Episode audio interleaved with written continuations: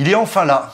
Celui que j'avais prédit, mais que finalement je n'osais pas imaginer. Après un OnePlus 5 parfait, presque parfait on va dire, en termes d'expérience utilisateur, mais manquant d'audace en termes de design, OnePlus nous propose 5 mois plus tard un nouveau produit. Je dois pas le cacher, leur proposition avec le OnePlus 5T me laisse un petit peu... Mais déjà commençons par les différences entre le OnePlus 5T et le OnePlus 5. Eh bien c'est assez simple, on a un écran de 6 pouces Full HD+, qui vient prendre presque la totalité de la face avant, on a ensuite deux nouveaux capteurs photo à l'arrière en 20 mégapixels ouvrant un set et le capteur d'empreinte qui passe à l'arrière. On va pas revenir dessus très longtemps. Le capteur d'empreinte à l'arrière ou à l'avant, c'est encore une fois une question de goût.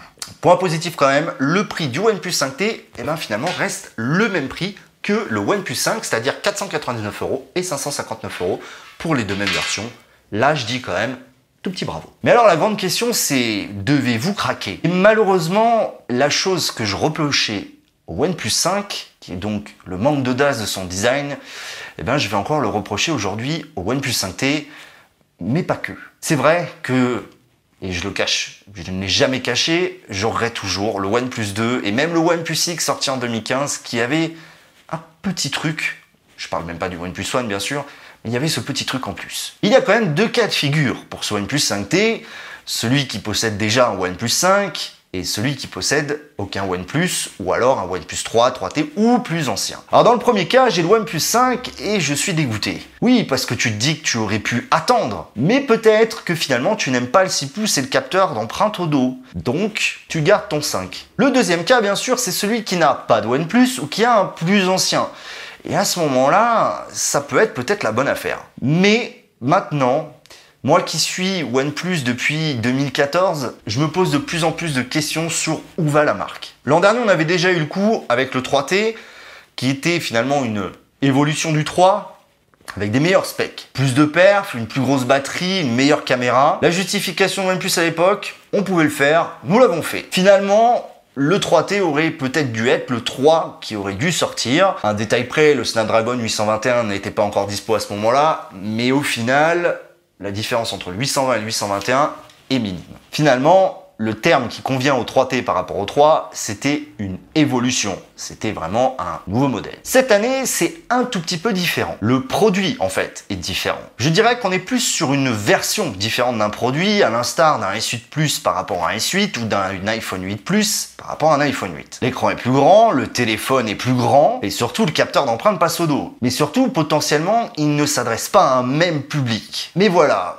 Là où je me pose une question, c'est la cohérence de la gamme OnePlus, ou plutôt son absence. En fait, pour moi, le 5T serait une version du OnePlus 5 si ce dernier restait au catalogue, ce qui ne semble pas être le cas. Alors j'ai bien conscience que OnePlus n'a peut-être pas les capacités de produire deux smartphones à la fois, même étant une petite sœur de Oppo. Mais au final, eh bien, ce qui pouvait être un coup de génie se transforme finalement en un coup de grisou, comme l'an dernier, le T vient remplacer la version sortie en juin. Et donc le 5T passe d'une version, donc d'une autre proposition OnePlus à une évolution du OnePlus 5. Et clairement pour moi, c'est une erreur. Alors oui, le OnePlus 5T va être un succès, ça c'est une certitude. C'est un produit qui finalement vient se placer sur le marché des Android stock marché laissé vacant par Google et ses pixels puisqu'ils ne sont pas vendus en France. Et ce, pour 50% moins cher que les pixels. Mais le problème, c'est que pour moi, en tous les cas,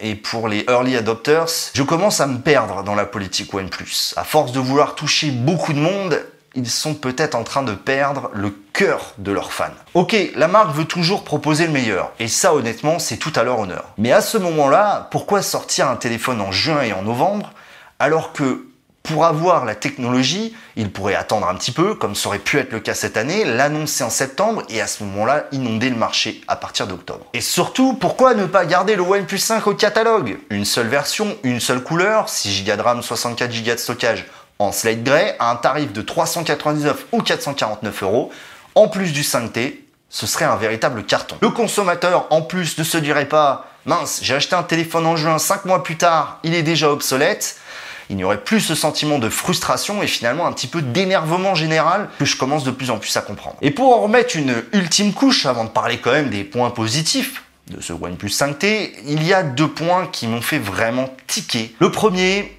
c'est la disparition d'une option, d'une fonction qui était présente depuis le début et qui pour moi faisait une des c'est bête, mais une vraie valeur ajoutée. Dans la guéguerre des boutons software et hardware, OnePlus disait nous, on vous laisse le choix, soit les boutons sur l'écran, soit les boutons hardware. Et eh bien malheureusement, le 5T supprime cette option et c'est bien dommage. En plus, le téléphone sortant en novembre 2017, quand je vois qu'il va sortir sous Android Nougat 7.1, je dois vous avouer que ça me met un petit peu mal. Alors oui, je sais, je suppose surtout que vu que c'est le même produit, OnePlus doit développer en parallèle le 5 et le 5T sous Oreo, mais quand même, sortir un téléphone en 2017, en fin 2017, sous Android Nougat, je trouve ça la limite de l'acceptable. Espérons tout de même qu'Oreo arrive en open beta très rapidement. Alors après ce petit laïus sur ce que je pense de ce OnePlus 5T dans la gamme OnePlus et dans l'histoire de OnePlus, qu'est-ce que j'en pense vraiment? Déjà d'un point de vue expérience utilisateur, je ne me fais pas de soucis, je pense que le 5T sera toujours parmi les meilleurs produits du marché. En plus, il propose un écran plus grand, ce que apparemment beaucoup de personnes attendaient, en Full HD+,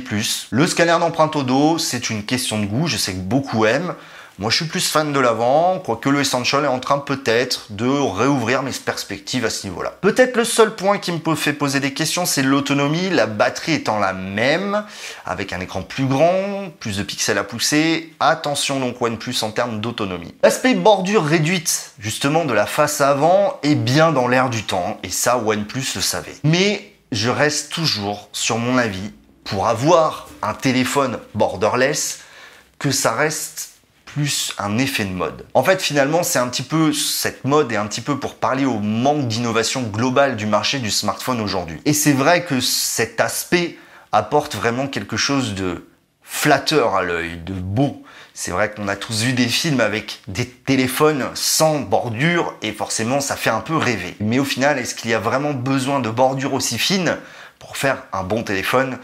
Preuve en est avec le Pixel 2 et ses bordures colossales, et pourtant c'est un très bon téléphone, je parle même pas du Razer Phone. Bref, je n'aurai peut-être pas le 5T, voire pas du tout. Je ne vous cache pas que j'ai du mal à avoir de l'intérêt pour ce produit, surtout que là je suis en train de filmer avec le 5, et plus je le regarde, plus je me dis pourquoi passer au 5T. Et pour moi, il manque encore aujourd'hui toujours quelque chose à OnePlus. Et je l'ai dit au début de la vidéo. Une image, une identité visuelle. Ce qu'a réussi à faire Apple, ce qu'a réussi à faire Samsung. C'est-à-dire quelque chose qui fait que l'on va reconnaître le téléphone. Quelque chose qui aura son identité propre un produit qui sortira de la masse. Et malheureusement, le OnePlus est en train de plus en plus de se fondre dans la masse. Négliger la partie design et la partie audace du design, ne comblera pas l'expérience utilisateur puisque quand on achète un produit, c'est avant tout parce qu'on le trouve joli.